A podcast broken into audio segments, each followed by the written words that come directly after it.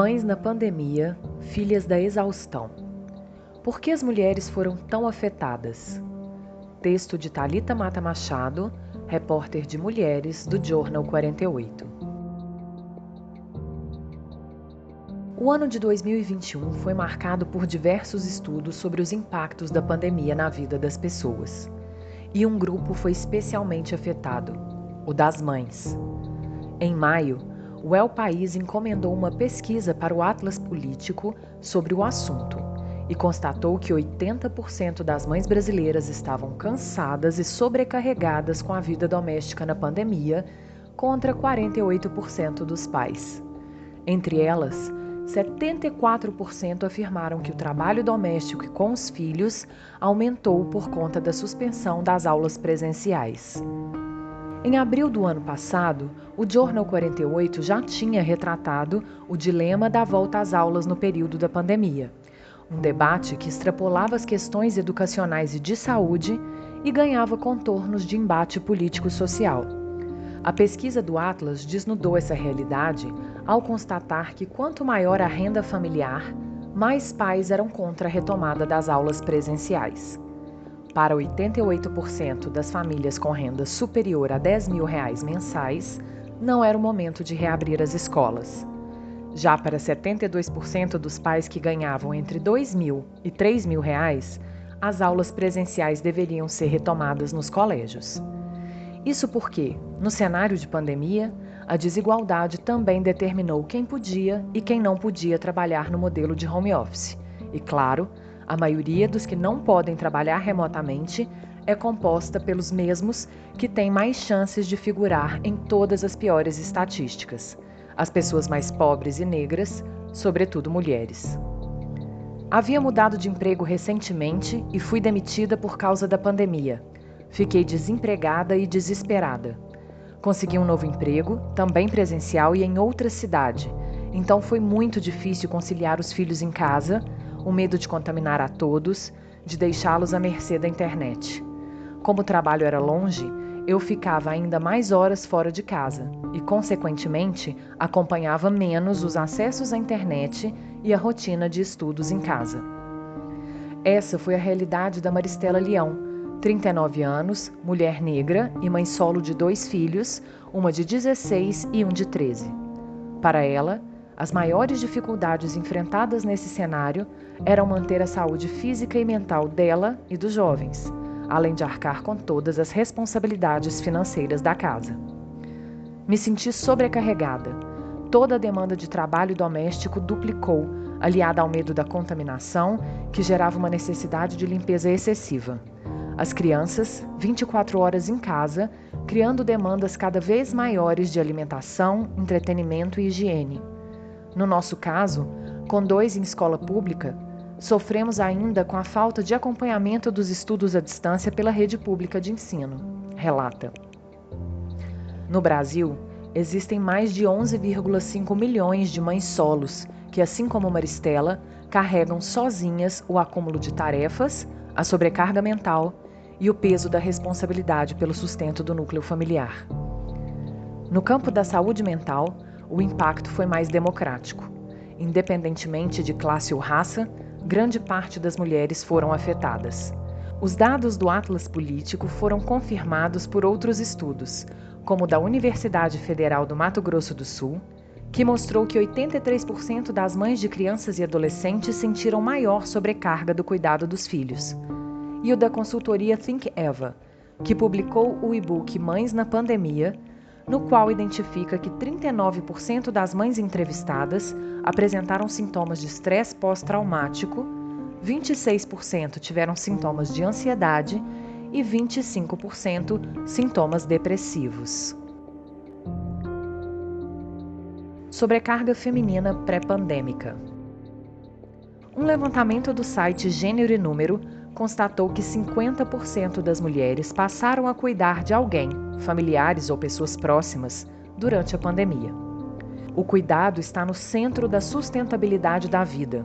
Não há possibilidade de discutir o mundo pós-pandemia sem levar em consideração o quanto isso se tornou evidente nesse momento de crise global. Trata-se de uma dimensão da vida que não pode ser regida pelas dinâmicas sociais pautadas no acúmulo de renda e de privilégios, defendem as autoras do estudo. No entanto, apesar de reforçada pelo cenário pandêmico, a responsabilidade de cuidar já era vinculada às mulheres muito antes da crise sanitária. O papel social de cuidadoras, do lar, dos filhos e da relação conjugal faz parte de um cenário cruel que nenhuma das ondas ou dos movimentos feministas foi capaz de mudar. Em 2018, a publicação Outras Formas de Trabalho, apurada pelo Instituto Brasileiro de Geografia e Estatística, o IBGE, constatou que as mulheres brasileiras ainda trabalham quase o dobro de horas que os homens nos afazeres domésticos e cuidados de parentes. Enquanto elas dedicam uma média de 21,3 horas com essas tarefas, eles investem cerca de 10,9 horas do tempo nas mesmas atividades. Há um fenômeno estrutural, que as mulheres fazerem mais afazeres domésticos que os homens. A taxa de participação dos homens até vem caminhando um pouco no sentido de melhorar, mas ainda é um problema estrutural do nosso país, explicou Marina Águas, analista de coordenação de trabalho e regimento do IBGE, em matéria para o site UOL Economia sobre o estudo. Além da questão do cuidado, antes da pandemia, mulheres já enfrentavam os impasses de conduzir jornadas múltiplas de trabalho, menos reconhecidas e remuneradas, na maioria das vezes. Salários menores, postos mais baixos, ocupações precárias e informalidade são alguns desses impasses, como apontou a docente da Universidade Federal do Rio Grande do Norte, Jordana Cristina de Jesus, em matéria para a Gama Revista do UOL. Segundo ela, todas essas dificuldades têm a ver com a divisão social, sexual e racial do trabalho. É como se elas, as mulheres, fossem constantemente penalizadas por ocuparem lugares não legítimos no mercado de trabalho. E entre elas, as mais penalizadas são as mães, negras e solo. Completa. Outro estudo do IBGE, por exemplo, confirmou que, apesar da diferença salarial ter sido reduzida, as mulheres em 2018 ganhavam em média 20,5 a menos do que os homens naquele ano, enquanto em 2017 a diferença era de 21,7%. Contudo, uma avaliação interseccional da situação indica uma realidade ainda mais desigual. De acordo com a pesquisa Desigualdades Sociais por Cor ou Raça, publicada em 2019 pelo mesmo órgão, mulheres negras ganham menos da metade do salário de homens brancos no Brasil. De acordo com a pesquisa Desigualdades Sociais por Cor ou Raça, publicada em 2019 pelo mesmo órgão, mulheres negras ganham menos da metade do salário de homens brancos no Brasil.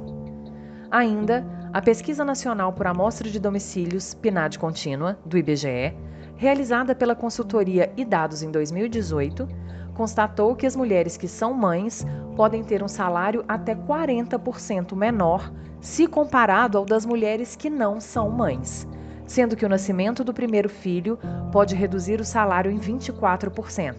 Quanto mais filhos, menor é o salário recebido por elas a incompatibilidade entre maternidade e carreira. Trabalhe como se não tivesse filhos. Crie os filhos como se não trabalhasse. A frase tem circulado amplamente na internet e sido replicada como mantra de um ideal utópico no que diz respeito à maternidade. Não é a carreira acadêmica que é incompatível com a maternidade. É o ideal de maternidade que é incompatível com qualquer carreira pois temos arraigada na nossa cultura uma ideia do que é ser mãe, o que uma mãe deve ser, o que uma mãe deve fazer. Afirma a socióloga Marília Moscovici, mãe de 34 anos, que há tempos investiga o assunto academicamente, em entrevista para a mesma matéria da Gama. Luana Simonini, 35 anos, publicitária, feminista e mãe de duas filhas, de 2 e 4 anos, constatou essa realidade na rotina durante a pandemia.